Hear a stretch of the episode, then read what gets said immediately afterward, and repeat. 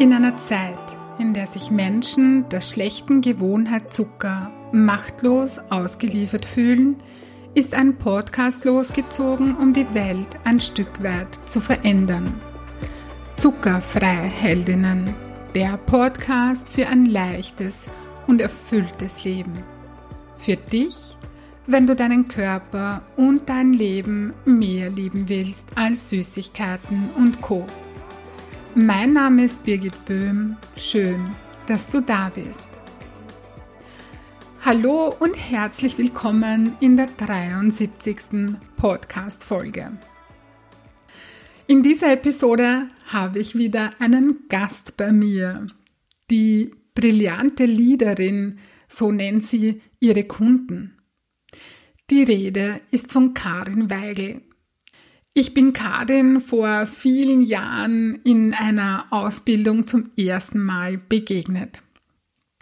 Und es gibt auch eine Verbindung zwischen meinem Mann und Karin, äh, das ist vielleicht erwähnenswert, weil beide eine wirklich hervorragende Methode anwenden, die sich 64 Keys nennt. Ja, dazu findest du dann mehr auf ihrer Homepage. Ich habe mit Karin über das Thema Selbstführung gesprochen und sie hat dazu eine wirklich entzückende Geschichte aus ihrer Vergangenheit erzählt, als sie, ja, noch Kind war, da war sie elf Jahre. Ja, aber dazu möchte ich jetzt gar nicht viel sagen. Sie wird dann ihre, ihre wirklich äh, tolle Geschichte erzählen. Und ich habe Karin im Interview die Frage gestellt, unter anderem, wie sie mit Zucker umgeht. Ja, weil ich das höchst spannend finde. Und ich glaube, das ist auch interessant für dich äh, zu hören, wie gehen andere Menschen mit Zucker um und wo, wo liegen die Herausforderungen und wo gelingt es gut zum Beispiel. Ja. Und darum freut es mich einfach, dass ich dieses, dieses Gespräch, dieses Interview mit dir teilen kann. Falls du im Hintergrund Geräusche hörst, dann sind das Bohrgeräusche vom Nachbarn. Ja, das lässt sich in dieser, ja, in dieser Zeit, in der wir gerade sind, irgendwie nicht vermeiden, äh, weil ja das alles online stattfindet. Und da muss ich auch gleich, gleich dazu sagen, dass der Empfang nicht immer optimal war. Aber es war nicht so, dass das jetzt massiv störend ist oder so, oder dass man nichts mehr versteht oder so. Manchmal ist nur die Stimme, glaube ich, verzerrt. Ähm, aber das sollte jetzt nicht irgendwie massiv störend sein, so dass man sich das nicht anhören kann oder so. Gut, das wollte ich jetzt nur noch gesagt haben. Und jetzt wünsche ich dir viel Freude und wertvolle Erkenntnisse. Hallo, liebe Karin, herzlich willkommen. Ich freue mich, dass du dir die Zeit für meinen Podcast nimmst. Ja, vielen Dank, liebe Birgit, dass du mich eingeladen hast, heute äh, etwas zum Besten zu geben. Ja. Schön, dass du da bist. Wenn du so lieb bist und nur kurz ein paar Worte zu dir machst, so wer ist Karin Weigel und was machst du beruflich, weil das ist das, das super spannende Thema heute. Ich liebe deine Positionierung, ich liebe das, was du tust und ja, wenn du da kurz ein paar Worte dazu sagen würdest. Ja, ich bin seit 2010 selbstständige Organisationsentwicklerin und Leadership Coach und begleite vorrangig Frauen dabei, ähm, brillante Leaderinnen zu werden. So heißt auch sozusagen meine Webseite, die brillante Leaderin.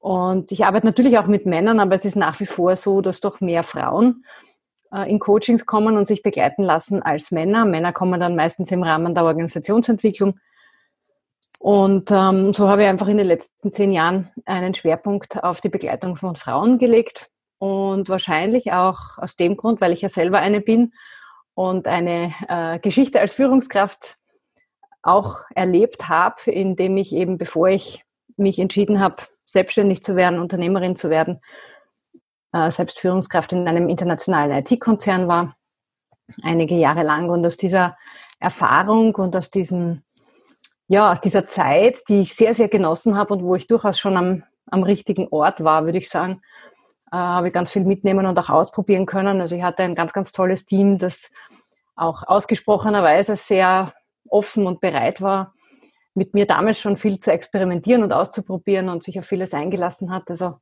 ja, und aus diesem, aus diesem Erfahrungsschatz damals ist dann diese Idee entstanden, ähm, primär mit Frauen zu arbeiten. In der Vorbereitung auf unser Interview, ich bereite mich immer so vor und stimme mich ein, habe das heute Vormittag gemacht und da waren für mich zwei Themen ganz stark einfach da. Und zwar das eine ist die Frage, die mich natürlich brennend interessiert, so wie geht Karin mit Zucker um, mit dem Thema Zucker um, ja. Ähm, und das ist sicher auch für meine Hörerinnen spannend.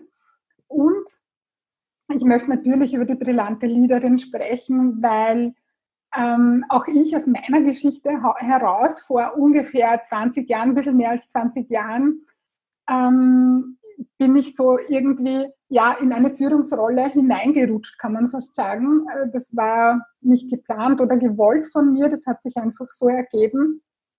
Und ich war noch relativ jung.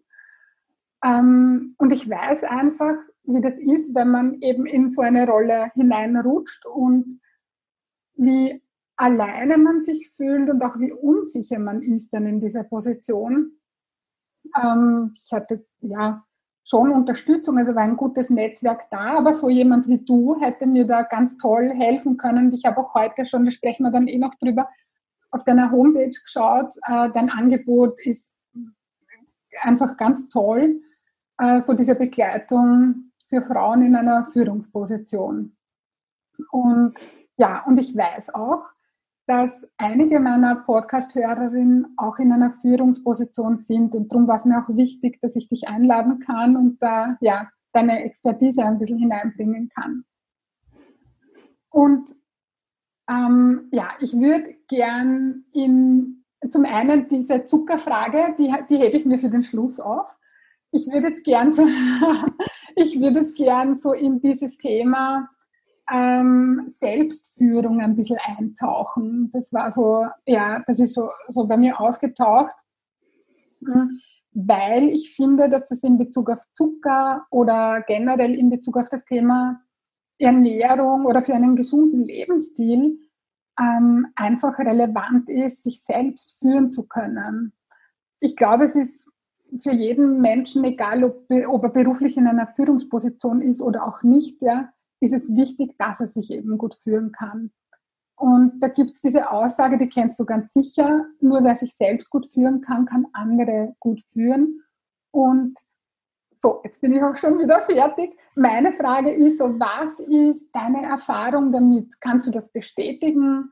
Ja, wie, wie erlebst du das in, in deinem beruflichen Alltag mit, mit Frauen, die eben in so Führungspositionen sind? Und genau, was mir da auch noch eingefallen ist, und dann bin ich ähm, unsere Tochter, wir haben gerade Energieferien und ich habe heute mit meiner Tochter äh, Frühstück gegessen und wir haben darüber geplaudert, weil da war ich so schon ein bisschen in deinem Thema drinnen. Und ähm, da ist mir dann nochmal so bewusst geworden, so dieses Thema Selbstverantwortung und Führungskompetenz, das ist ja nichts, was man in der Schule lernt oder gelernt hat. Also bei meiner Tochter ist es schon ein bisschen anders, aber bei mir, ich bin jetzt 45 in meiner Generation, war das eher nicht so erwünscht und das ist auch nicht gefördert worden. Ja, so meine Frage ist, wie, ähm, wie erlebst du das und, und was hast du, was möchtest du dazu sagen zu dem Thema? Also ich möchte gleich einmal auf dein Zitat eingehen, mhm. nämlich wer sich selbst, nur wer sich selbst gut führen kann, kann auch andere gut führen. Ähm, dem stimme ich durchaus zu. Aber ich habe auch Menschen erlebt, die sich durchaus selbst gut führen können und auf die anderen dann aber komplett vergessen. Oh. Also ich würde mal sagen, Selbstführung alleine, ja, ist wichtig. Mhm. Ähm, aber ohne Empathie ist die beste Selbstführung kein Garant für eine erfolgreiche Führungsarbeit. Das heißt, ohne Menschenliebe würde ich jetzt fast schon einmal kitschigerweise mhm. sagen. Ja. Mhm. Äh, und, und ich denke, das ist ein Aspekt, der da ganz äh, wichtig ist, wenn, wenn man Führungskraft ist dass man, dass einem die Menschen nicht egal sind, ja, beziehungsweise dass man so mindestens den gleichen Stellenwert äh, auf die Menschen legt, wie man äh, ihn auf die Sache legt. Mhm. Und da habe ich einfach in meiner Vergangenheit und bei manchen Kollegen immer wieder erlebt, dass das ähm, vielleicht manchmal auch zu kurz kommt, ja, oder mhm. auch zu kurz kommen muss. Äh, und mit muss meine ich jetzt ähm, und das meine ich jetzt eher wirklich negativ, weil ich durchaus auch in meiner eigenen Erfahrung eine Phase erlebt hat, also hatte, wo mein Chef, mein damaliger Chef, ähm, mir äh, gesagt hat, dass ähm, wenn ich mich um meine Mitarbeiter kümmere, dass ich meine Business-Prioritäten nicht richtig setzen würde. Oh, ja. Das war gerade mhm. zu Zeiten der Wirtschaftskrise 2008 damals. Mhm. Und da hat man so eine interessante Diskussion dazu, oh, weil ich gesagt habe, naja, du, also wenn ich mich nicht um mein Team kümmere und schaue, dass es den Leuten gut geht in all dem Trubel, und die brechen uns der Reihe nach weg, werden krank, äh, verlassen das Unternehmen, weil sich keiner mehr um sie kümmert. Dann ist die Frage, wo die Business-Prioritäten sind. Ja. Also deswegen ja, selbst führen und, und Struktur und Selbstmotivation und alles, was da dazugehört, ja, aber immer ganz wichtig auch den Fokus auf die anderen zu haben und die dabei nicht zu vergessen vor lauter eigener Struktur und eigener Führung. Oh ja. Ja, ja, ist ein wichtiger Aspekt eben dieses nicht auf die anderen vergessen, ja.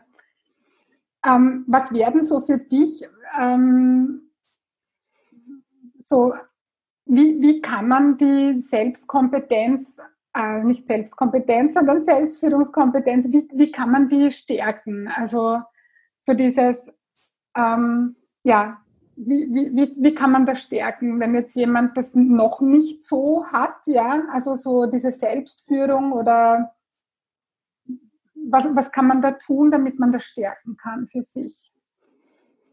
Also ich würde mal sagen, es gibt, also es gibt wahrscheinlich drei Aspekte, in denen man, äh, an denen man arbeiten kann. Und ein wichtiger Aspekt ist sicher mal die Selbsterkenntnis, das heißt, sich mhm. zu beobachten, in welchen Situationen reagiere ich denn wie oder was sage ich denn zu mir, wenn ich etwas nicht tun möchte oder wenn mir etwas gerade schwerfällt oder wenn mein innerer Schweinehund gerade zu groß und zu faul am Sofa liegt. Und ich meine, da sind ganz viele Parallelen zu dem, was du auch in deinem Buch schreibst, ja, dass ich durchaus fast fertig gelesen habe, ähm, wo, wo es wo es ja genau auch um diese Dinge geht, ja. Das heißt, sich selber mal zu hinterfragen und zu beobachten, auf die inneren Stimmen zu hören und einmal zu hören, wie rede ich denn überhaupt mit mir? Was sage ich denn zu mir? Sage ich, das geht nicht? Sage ich, ich habe keine Energie? Sage ich, mir ist das jetzt alles viel zu anstrengend. Mhm. Und damit meine ich jetzt nicht, dass das nicht sein darf auch. Ja, das, das hat natürlich Platz. Es gibt Tage, wo mir alles zu viel ist, wo mir alles viel zu anstrengend ist. Das ist nicht der Punkt, ja. Aber es gibt, so wie du das auch beschreibst, was den Zucker betrifft, äh, also insofern gibt es da ganz viele Parallelen, mhm. ähm, gibt auch ja Situationen und Momente, wo, wo, man sich einfach selber in den Sack lügt, ja. Und äh, wo, wo man einer inneren Stimme und seinen, seinen Glaubenssätzen mehr Aufmerksamkeit gibt, als sie jetzt vielleicht noch verdienen oder nötig haben. Und das heißt also insofern die Selbsterkenntnis, wie, wie tue ich denn mit mir? Ist einmal so ein, ein erster Schritt. Und etwas, was noch wichtig ist, ist, dass ich mir selber ein Versprechen gebe, ein Commitment gebe, wenn ich zum Beispiel an eine Aufgabe herangehe oder wenn ich eine neue Verantwortung übertragen bekomme oder wenn ich mir überhaupt ein Ziel setze, ja, dass ich, dass ich mir ein Versprechen abbringe oder das Commitment gebe, dass ich das jetzt machen werde. Und jedes Unterfangen, jedes alles, was ich beginne, wahrscheinlich im Leben, was etwas länger dauert, äh, hat seine Höhen und Tiefen und seine angenehmen, tollen äh, Phasen und seine mühsamen und langsamen und zähen Phasen. Das ist vollkommen wurscht, äh, glaube ich, worüber man spricht. Das gehört einfach dazu, dass immer, dass es ein Ding immer zwei Seiten hat, nämlich gut und schlecht, ohne das jetzt werten zu wollen, weil auch die mühsamen Phasen können gute Phasen sein im Nachhinein gesehen. Ja? aber zumindest erlebt werden sie jetzt mal als mühsam. Und ähm, also mich, mich begleitet einfach das Thema Führung schon seit meinen Jugendtagen. Ja, also ich habe mhm. äh, meiner meiner Mutter, glaube ich, da war ich elf, erklärt, ich ziehe jetzt aus, äh, weil ich einfach meinen eigenen Hausrat haben möchte, also sprich meinen eigenen Kochlöffel und meine eigenen Töpfe und so. Ähm, das war dann, glaube ich, für sie ziemlich heftig, weil sie hat damals, glaube ich, gedacht, sie hat ganz viel falsch gemacht, ich habe das überhaupt nicht, ich kann mich voll erinnern an die Situation, ich habe das überhaupt nicht schlimm in Erinnerung. Es war auch nicht böse gemeint. Es war einfach dieser Wunsch nach selbstbestimmen können. Mhm. Ja, und zwar jetzt nicht nur so für meine Kinderdinge, sondern überhaupt, ja, im Großen, so richtig, so mit eigener Wohnung und allem, was dazugehört. Mhm. Und ähm, ist natürlich nicht gegangen. Sie hat dann sehr, sehr toll reagiert, muss ich sagen, und hat dann hat mich dann in die Schule gehen lassen. Das war, glaube ich, in der ersten Gymnasium damals. Hat mich in die Schule gehen lassen, hat, glaube ich, einen wirklich heftigen Tag verbracht, bis ich nach Hause kam und sich überlegt, was tut sie jetzt damit? Ja, ihre Tochter will ausziehen. Und hat dann, und dann kam ich nach Hause und es war kein Mittagessen. Also das Mittagessen war fertig, aber es war im Rohr zum Selbstnehmen. Sie war auch nicht da, sie war irgendwo anders im Haus. Und das hat mich offensichtlich ziemlich verstört. Und dann hat sie gemeint, schau, wir machen es jetzt so. Ausziehen geht nicht, weil du bist ja einfach noch zu jung. Ja, das geht aufgrund des Jugendschutzes nicht. Dann kommst du in ein Heim. Ist die Frage, ob das besser ist. Und ähm, also können wir das mal zu Hause probieren. Das heißt, wie es, wenn du in deiner eigenen Wohnung wohnst, musst du dich halt jetzt kümmern. Du musst zwar nicht deine Wäsche waschen, aber du musst deinen Zimmer staubsaugen, du musst es aufräumen und du musst ja auch das Essen selber richten und ähm, halt dann auch den Abwasch wieder erledigen. Ne? Und äh, laut ihrer Erzählung, und ich kann mich nicht mehr so ganz genau erinnern, hat das, glaube ich, einen halben Tag gedauert, bis ich das durchgestanden habe. ähm, aber, aber ich kann mich, wie gesagt, erinnern, dass das äh, ein, ein, ein sehr heftiger Wunsch war, mich selbst, äh, also Selbstverantwortung übernehmen mhm. zu dürfen. Und wenn ich so an meine Studienzeit zurückdenke, ich war die jüngste unter all meinen Studienkolleginnen damals und ähm, habe die alle ziemlich rasch überholt, weil es mir einfach so leicht gefallen ist. Also ich habe ich hab, äh, Sprachen studiert, also Englisch als Hauptfach und das war immer meine große Leidenschaft und das ist mir nicht leicht gefallen und ich habe immer alle Prüfungen sofort gemacht. Wurscht, ob ich gerade viel gelernt hatte oder nicht. Ich habe einfach mir immer als Richtschnur und als Ziel gesetzt, alles, was da ist, machen. Einfach machen. Mhm. Und wenn du das nicht schaffst, wurscht, machst du es nochmal. Aber sozusagen alles, was ansteht. Fertig machen und erledigen. Und auf die Art und Weise bin ich irrsinnig schnell vorwärts gekommen. Also ich habe auch wirklich in Mindestzeit studiert, samt Studentenleben daneben, weil ich einfach immer zu jeder Prüfung und also immer zu Terminen, ich habe meine Termine einfach wahrgenommen. Mhm. Und äh, was dann zur Folge hatte, dass ich einige meiner Studienkolleginnen, die, ich, die dann schon vier, fünf Jahre älter waren, irgendwann einmal eingeholt hatte, ja, und dann mitgezogen habe. Also die haben sich dann offensichtlich an mir so orientiert weil ich dann gesagt habe, jetzt komm, jetzt nicht lächerlich, jetzt machen wir die Prüfung auch noch. Naja, meinst, meinst, jetzt machen wir sie einfach, komm. Und dann haben wir sie gemacht und alle haben es geschafft, ja, so, nächster Schritt. Ne?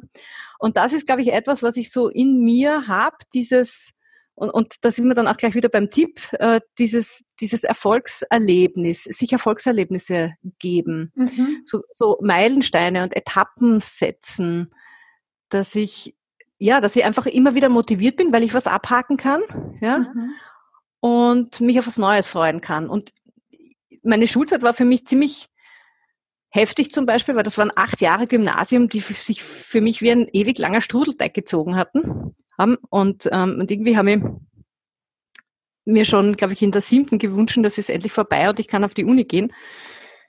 Äh, ich war jetzt keine schlechte Schülerin oder so, also normal würde ich sagen, ja. Aber ich hatte das Gefühl, ich, ich will jetzt was Neues machen, was anderes. Und aus, diesem, äh, aus dieser Erfahrung dann im Studium war mir klar, wenn ich das zu lang hinauszögere, dann ist die Gefahr, dass ich das nicht fertig mache, irrsinnig hoch.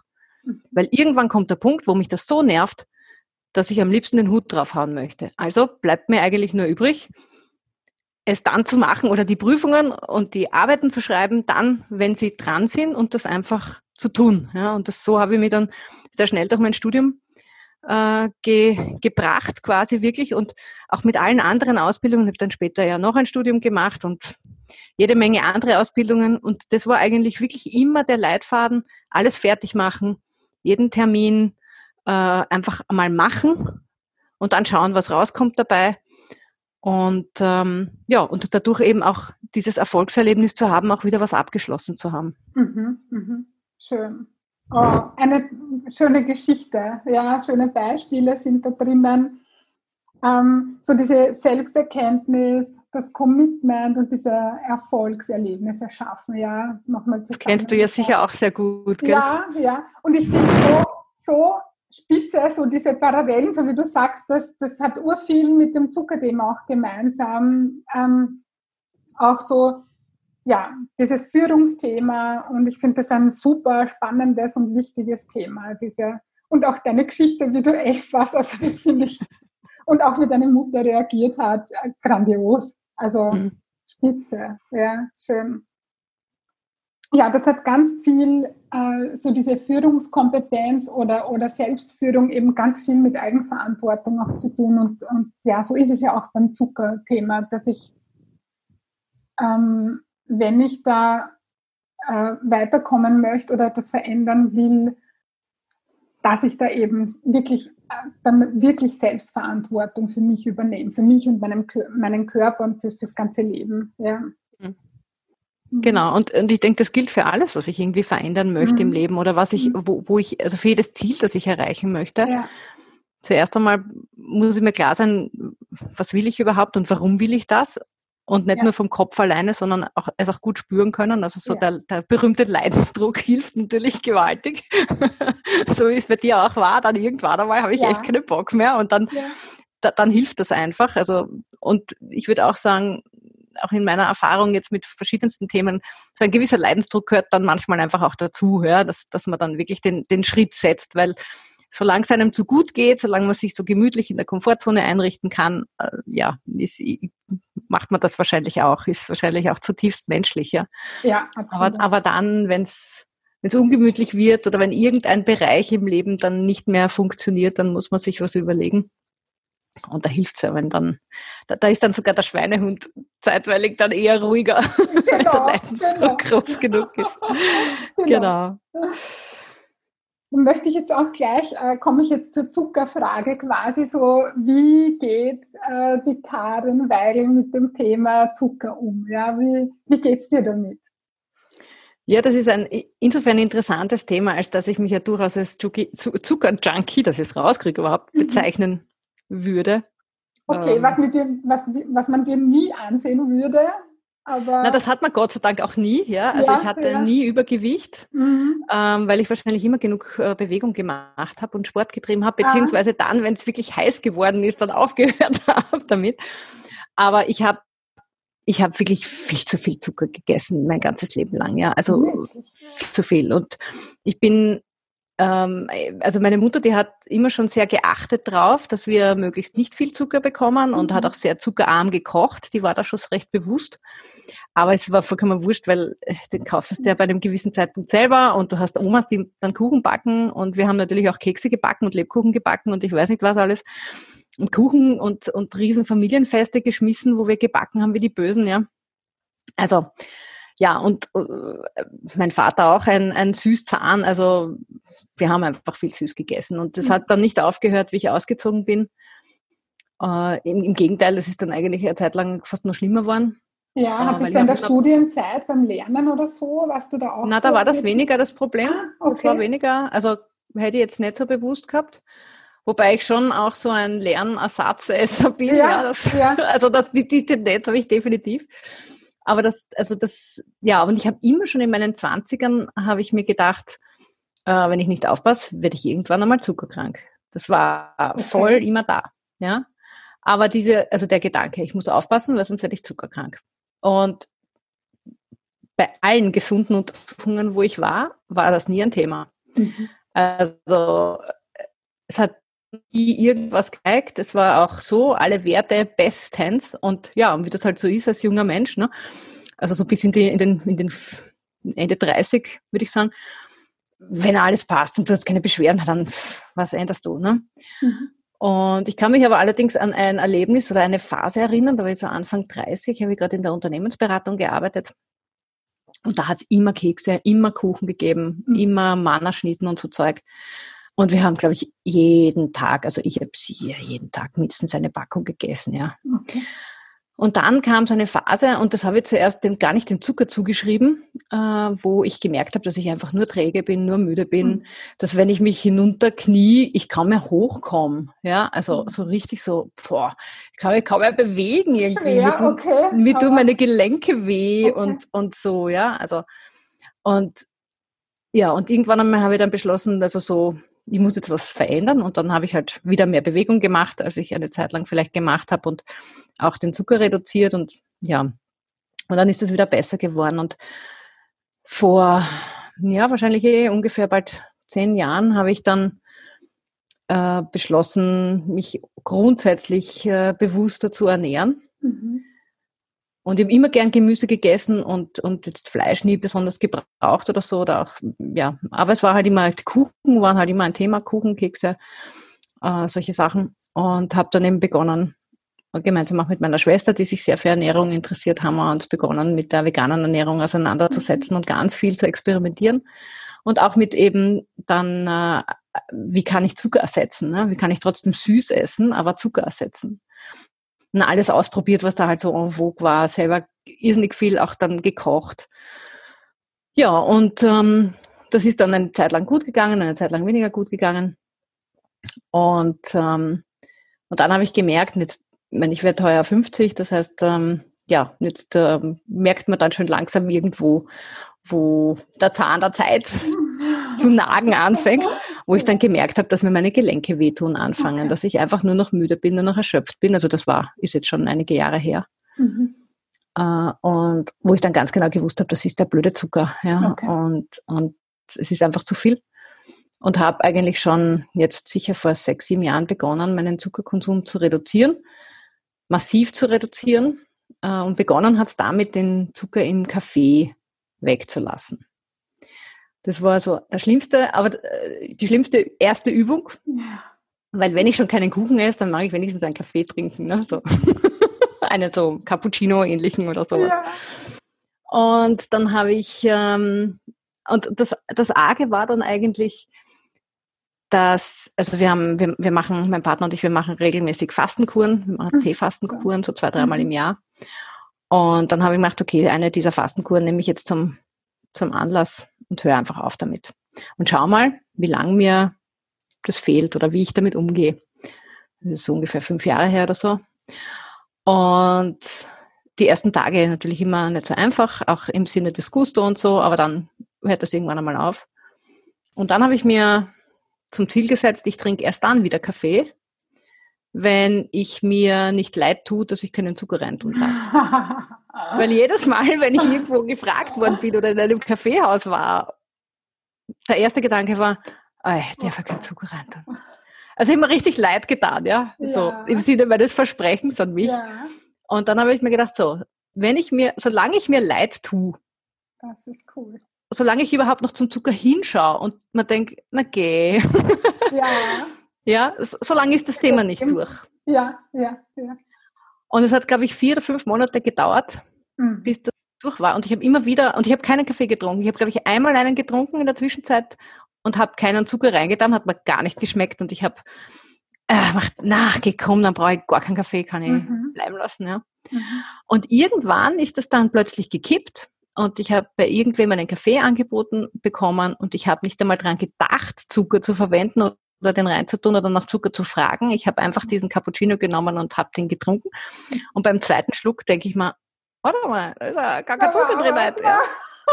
Und genau, da, da, war noch irgendwas. Ja, ja. Und ja, aber es war kein Thema mehr. Ja, also es ja, war, es, es war gerade nur diese Erkenntnis, hey, ich habe zum ersten Mal jetzt überhaupt nicht dran gedacht und seitdem trinke ich Kaffee ohne Zucker und der schmeckt mir wunderbar. Ja. Super. Und äh, mittlerweile, also wir haben jetzt wieder eine Fastenkur gemacht vor vier Wochen, ungefähr fünf Wochen. Und mhm. seitdem habe ich jetzt auch so gut wie keinen Zucker zu mir genommen, weil das ist jetzt wirklich für mich, also dazwischen habe ich wieder so eine Phase gehabt, wo ich wieder viel mehr Zucker gegessen habe, wo ich einfach merke, dass ich so müde wäre und so, so ob, obwohl ich viel Bewegung mache mhm. und obwohl ich mich fast zu wahrscheinlich 98 Prozent vegan ernähre. Hm. Also dass er achtet drauf auch auf die Ausgewogenheit und trotzdem, ja. Und, ähm, und ich merke bei jeder Fastenkur, wenn ich so drei, vier Tage keinen Zucker zu mir genommen habe, kein, kein Weißmehl, kein Brot, ja. Also ja, wie viel klarer ich im Kopf bin. Ja. Und, und wie, ähm, ja, wie es mir einfach besser geht. Ja. Mhm. Und ich mhm. glaube, wenn man einmal diesen Unterschied erlebt hat, und das ist, glaube ich, für viele, kann ich mir vorstellen, so das Schlüsselerlebnis war es wahrscheinlich für dich auch, ne? weil, weil dann, ja, das macht so einen riesen Unterschied, diese Vitalität, die man dann kriegt und diese Klarheit ja. im Kopf und dieses, das ist unglaublich, ja. Ja, also. ja, das ist so wichtig, dass man diese Erfahrung macht, weil die, die meisten von uns haben nie in ihrem Leben diese Erfahrung gemacht, wie es sich anfühlt, äh, dass, wenn man zuckerfrei lebt, quasi wenn man diesen wenn man immer so sediert ist, ich habe das immer so, so das war so, so, so nebelig und so, ja, so, ich habe das wie so eine Betäubung wahrgenommen, fast, mhm. wenn ich, wenn ich Weizen nudeln oder so, ja, also wirklich so ein Sedieren irgendwie. Ähm, und das ist, ja, diese, diese Erfahrung zu machen, den Unterschied zu spüren und zu sagen, ja, das ist es, weil das ist es dann auch wirklich und ja, das ist ganz essentiell und wichtig und das kennen die meisten einfach nicht. Also ich habe es nicht gekannt, ja, weil wir von klein auf auf Zucker äh, konditioniert werden. Sowieso, und es ist uns ja sogar noch gesagt worden, dass das gut ist zum Teil. Ne? Als Kinder mhm. der 70er Jahre mhm. hast du ja also angefangen vom Kakao in der Schule, ja. den, den du noch gekriegt hast, ne? Genau. der auch mit Zucker versetzt war und dann genau. Kuhmilch auch noch, kann man auch drüber diskutieren, ja, ja, ja. gescheit das ist, ja. Mhm. Und, und jetzt weiß man ja heute Kuhmilch und Zucker, was das im Sinne auch der, der Verschleimung im Körper ähm, zur Folge hat. Also da gibt es genau. ja ganz viele Dinge. Und den Traumzucker, den man gekriegt hat dann immer ja. wieder, ne? als gesund. Ja. Ja, ja, das, so, so verändert sich das, genau, ja. ja und und je mehr Fertigprodukte man natürlich zu sich nimmt, desto mehr Zucker ist da auch drinnen. Also das genau. ist genau. fast überall drinnen. In, der, jeder, in jedem Essiggurkel, in jedem Senf, in jeder Senftube, Ganz überall ist Zucker, Zucker drinnen. Ja, genau. Ja. ja, wenn man da beginnt, sich damit zu beschäftigen, da, ja, das ist am Anfang ist es hart, wenn man denkt, so, ich kann jetzt gar nichts mehr essen. Aber ja, mit der Zeit wird das dann und, und ja, auch schön, deine Geschichte, so dieses, und auch, dass du das mit deiner Schwester tun konntest. Ich glaube, zu zweit ist es dann auch nochmal, ähm, ja, eine, hat man eine andere Motivation und unterstützt sich gegenseitig und motiviert sich gegenseitig. Das ist ja auch schön. Also wir haben sogar unsere Eltern noch ein bisschen angesteckt. Ja? Also und ja. unsere Mutter, die hat das immer interessiert, mhm. Äh, sich mit diesen Dingen auseinanderzusetzen. Und ähm, ja, und jetzt mit, mit meinem Partner ist das auch so, den, den interessiert das auch. Ja? Also der ja. ist zwar noch mehr Zucker-Junkie, als ich das bin, mhm. aber auch der interessiert sich sehr für bewusste Ernährung und versucht da was zu verändern. Und das macht es natürlich dann leichter, wenn du jemanden hast, der, der hier einen ähnlichen Weg gehen mag. Auch, ja, das ja genau. Keine Frage. Meine letzte Frage zu dem Thema ist so, äh, du hast es schon, man, man konnte schon hören, ja. Was ist so dein Warum für, ähm, ja, für die Zuckerfreiheit, für einen gemäßigten Zuckerkonsum, sage ich jetzt mal? Also es ist definitiv die Vitalität und ja. auch, dass, dass ich einfach merke, wie sich das im Kopf und in den Gelenken anspürt mittlerweile. Ja, also wie gesagt, mit 30 habe ich, glaube ich, den Unterschied in der Form noch nicht so wahrgenommen, aber je älter man wird, desto besser ist es wahrnehmbar und spürbar. Und was mich auch noch äh, mittlerweile durchaus auch antreibt, ist diese, dieser Zwang, dann irgendwas zu essen, was Süßes. Ja, es ist einfach, das ist einfach furchtbar, wenn du wenn du so deine Marotten dann hast, dass wenn du arbeitest, und ich arbeite auch viel so ähnlich wie du im Homeoffice und viel am mhm. Computer und schreibe viel und solche Dinge.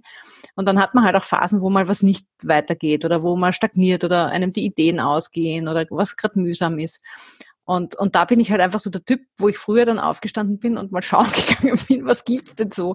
Wobei es dann relativ wurscht ist. Also ich esse dann durchaus auch Nüsse oder auch was anderes. Ich esse dann okay. auch, also ich, es muss dann nicht unbedingt was Süßes sein. Mhm. Aber, aber diese, also einfach diese Muster zu durchbrechen, ja, diese Muster, die einen steuern. Und das ist, da sind wir wieder bei der Selbstführung, ja, also was genau. zu tun, damit man selber das Heft in der Hand hat und ja, nicht irgendein Muster, irgendein ja. Muster einen steuert. Ja, genau. Das ist auch eines meiner stärksten, warum so diese Selbstermächtigung, äh, eben dieses, dass mir auch die Selbstführung gelingt, ja. Und ja, und ich, ich stelle diese Frage deshalb gerne, weil's, ähm, weil dieses Warum so essentiell und so wichtig ist. Und gleichzeitig ist es so schwer zu finden für meine Klientinnen. Also das ist nichts, was man jetzt so, ah, was ist dein Warum und das habe ich, sondern das ist durchaus auch ein Prozess. Mhm, absolut. Äh, ich, ja. ich glaube, dazu muss man auch wirklich mal äh, die andere Seite erlebt haben, nämlich was es für einen Unterschied macht, eine ja. Zeit lang ohne Zucker ausgekommen zu sein, ja. damit du das findest. Weil so würde ich auch sagen, also es, es ist einfach ein gemütlich, für mich ist es ein Gemütlichkeitsfaktor, zusammenzusitzen irgendwo im Kaffeehaus oder auch mhm. privat, Kaffee und Kuchen zu essen oder so, ja, oder auch mhm. mal am Wochenende oder, also für mich hat das ganz viel mit sozialem Leben und mit Gemütlichkeit zu tun. Und da würde ich jetzt auch automatisch nicht sagen, das gebe ich so gern auf, ne? Ja. Aber man kann es anders gestalten. Ja. Absolut. Und ähm, beziehungsweise, also ich denke, ich werde, vielleicht schaffe ich es, dass ich ganz weg vom Zucker komme, so wie du es geschafft hast. Äh, das lasse ich mir äh, derzeit offen, weil ich das einfach jetzt betrachte und äh, von Tag zu Tag und jeder Tag, den ich sozusagen hier ohne Zucker auskomme, ist schon mal wunderbar. Ja. ja. Und, und wenn ich dann mal, äh, ich sage jetzt irgendwas, eine Kugel Eis esse, ja, mhm. dann, dann ist es so. Ja? ja. Weil es vielleicht jetzt gerade keine andere gibt und ich Gusto habe drauf. Aber so wie du es in deinem Buch auch schreibst, ich gehöre schon auch zu denen, die genau weiß, wie, wie schmal der Grad ist, ja, ja. wieder dort, dort zu landen, wo man schon mal war. Ja? ja, ja. Und ebenso wie du sagst, mit jeder Sucht äh, ist es so, dass du einfach aufpassen musst, und diese Entscheidungen wirklich ganz bewusst treffen musst und dann aber auch wieder sagst so aus, ja. Genau. Oder du, du fragst dich wirklich, ist es mir das jetzt wert? Mhm. Ja? Ist es mir das wirklich, wirklich, wirklich jetzt wert? Mhm. Äh, und wie geht's mir, wenn ich dann nachher nach Hause fahre äh, von diesem Treffen zum Beispiel? Ähm, macht es dann einen Unterschied für mich, dass ich das gegessen habe? Würde ich mich vielleicht sogar ärgern, dass ich jetzt äh, diese Kugel Eis gegessen habe? Mhm. Oder ist, bin ich total im Frieden damit? Und oft denke ich mir, wenn ich heimfahre, denke ich mir wahrscheinlich, das war überhaupt nicht notwendig. Ja. ja. Und, und dann gibt es Tage, da gelingt mir das, ja, wo ich dann sage, okay, ich esse mhm. jetzt, ich esse jetzt nicht. Und dann gibt es halt mhm. halt Tage, da geht es dann halt nicht so und dann ist es auch in Ordnung, ja. Genau, so ist es, ja. Ja, ja. schön, dass du das nochmal angesprochen hast, so dieses, weil das ist, das ist ja dann eben, äh, wenn man es mal hat, so und wie gehe ich jetzt weiter damit um, ja, wie, wie, wie wie, wie möchte ich es haben und esse ich die Kugel Eis dann, ja. Und mhm. da ist eben auch so, so dieses, dieser, dass man sich selber einfach gut kennt, auch, das, was auch für die Selbstführung wichtig ist. Ja. Und ich habe zum Beispiel immer wieder Situationen, also äh, unsere Mutter oder unsere Eltern, die sind ja jetzt schon ähm, etwas älter und, mhm. und meine, meine Mutter, der geht es auch gesundheitlich nicht so gut. Okay. Aber sie macht halt zwischendurch, stellt sie sich halt hin und backt, backt dann wieder einen Riesentopf mit äh, Buchteln oder Dukatenbuchteln. Mhm. Und wenn sie uns das dann auf den Tisch stellt und ich esse nichts, dann, also das, das geht dann einfach nie. Also ja. Also ich, ich habe oft gar keinen Gusto drauf, ja. Aber ich esse dann was, weil sie sich freut. Und dann denke ja. ich mir, ja, ist in Ordnung. Mhm. Und das ist ein anderer ein anderer, wie soll ich sagen, Antrieb jetzt, aber ja. ich würde es jetzt so nicht brauchen. Ja? ja? Und dann esse ich halt so drei, vier Buchteln und, und sie freut sich, dass es uns schmeckt. Und mhm. ja. also äh, auch das ist durchaus ein Beweggrund, ähm, und es ist nicht so, dass es mir nicht schmeckt, ja. Das ist, keine, ja. ist jetzt keine Vergewaltigung mir gegenüber. Ja. aber ich, ich hätte es jetzt nicht unbedingt gebraucht in, dem Moment, in ja. Fällen. Ja, genau. Also auch solche auch okay, bewussten Entscheidungen zu treffen, genau, genau, weil ich dann jetzt auch nicht diskutieren will. Sie hört mich dann nicht gut, sie, sie versteht mich dann vielleicht nicht gut, ja. Äh, weil sie eben schlecht hört und so. Und dann denke ich mir, was brauche ich da jetzt wieder irgendwas erklären? Jetzt esse ich meine drei Buchteln fertig. Ja, ja, ja, genau. Sie freut sich und basta. Ja. ja. Und das schon im Vorhinein für sich zu entscheiden und zu wissen, wie gehe ich damit um in der Situation. Das genau. Ist, das ist, glaube ich, einfach genau. immer wichtig zu wissen, wie gehe ich damit um, wie gehe ich mit einer Situation um. Ja? Genau. Und dass ich, genau. dass ich dann nicht spontan irgendwas entscheiden muss, sondern dass ich mir diese Stolpersteine, so nenne ich das, im Vorhinein schon anschaue. Ja? Und dann ist es ja absolut, absolut okay und eine bewusste Entscheidung. Ja? Vielen Dank, liebe Karin, für dieses schöne Gespräch und dass du so viel mit uns geteilt hast. Jetzt möchte ich noch zum Abschluss, äh, dass du uns noch sagst, grundsätzlich mal noch kurz vielleicht zu deinem Angebot, äh, was du anbietest und wo man das dann auch findet. Ja, was, was ich anbiete, ist jetzt einmal sind verschiedenste Dinge und ähm, bin jetzt gerade dabei, meine, meine Angebote und meine Homepage noch einmal neu zu machen. Das heißt, in mhm. den nächsten Wochen wird, wird einiges dann noch konkreter drauf sein. Ähm, ja, also zum einen begleite ich jetzt einmal Führungsfrauen dabei, sich zu positionieren. Ich nenne sie immer frisch gebackene. Die meisten sind äh, aber durchaus schon ein bisschen äh, eine Zeit lang in ihrer, in ihrer Position und ihrer Rolle und merken, dass sie einfach da ähm, Bedarf haben, sich begleiten zu lassen.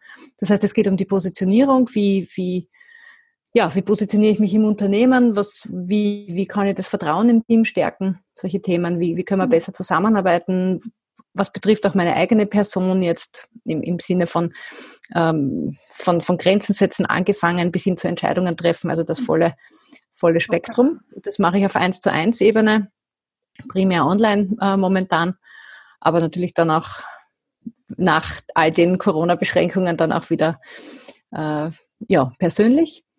Und ähm, ich mache aber auch immer wieder Workshops, zum einen zum Thema Beruf und Berufung, weil das finde ich ganz spannend, auch mal zu schauen, weshalb bin ich denn hier, was möchte ich denn oder was soll und möchte ich denn äh, in dieser Welt auch für einen Beitrag leisten? Ja. Und wie verquickt sich das denn mit dem, was ich beruflich tue oder vielleicht auch beruflich machen möchte und ein bisschen mit zu diesem ähm, vielleicht glorifiziert, verherrlichten Begriff der Berufung, ich möchte es nicht sagen aufräumen, aber ihn vielleicht eine Spur weit klären, weil für viele Menschen, das habe ich zumindest in den letzten zehn Jahren so erlebt, da ganz viel Druck drinnen liegt, ähm, etwas erreichen zu müssen, worum es vielleicht aber am Ende des Tages gar nicht geht. Mhm. Das heißt, ähm, ja, solche, das sind so, so meine Themen.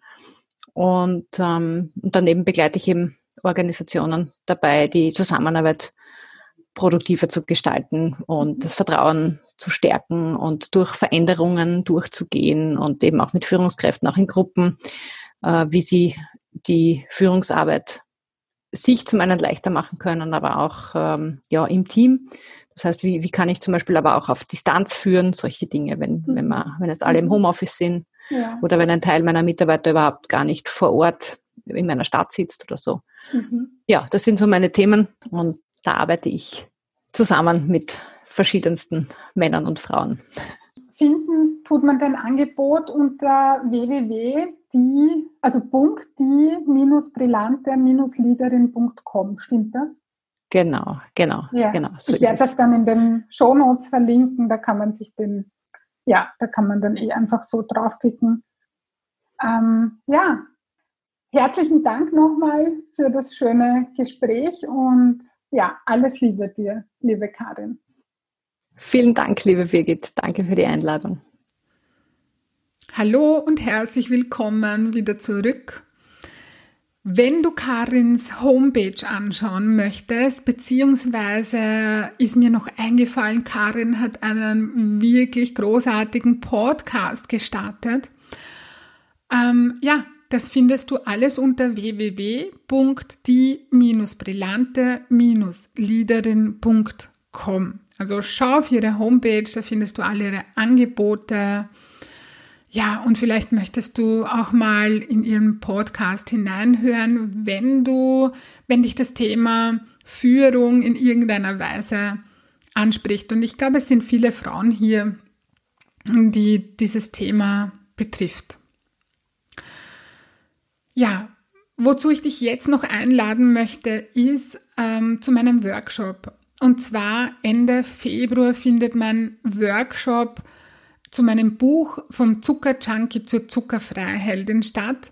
Und dazu möchte ich dich recht herzlich einladen. Schau auf meine Homepage, da gibt es einen Link quasi, also oben in der Menüleiste, keinen Link, sondern in der Menüleiste findest du unter Workshop alle Infos dazu. Also das wird ein großartiger Tag Ende Februar, auf den ich mich schon sehr, sehr freue.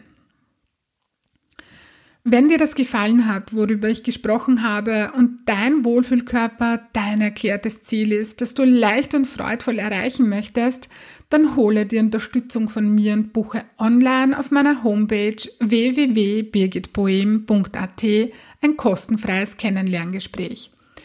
Ich freue mich auf dich und ich hoffe, du konntest dir aus dieser Folge etwas Wertvolles mitnehmen. Ich schicke dir nun ganz liebe Grüße und denk dran, weniger Zucker ist mehr Leben. In diesem Sinne alles Liebe und bis bald, deine Birgit.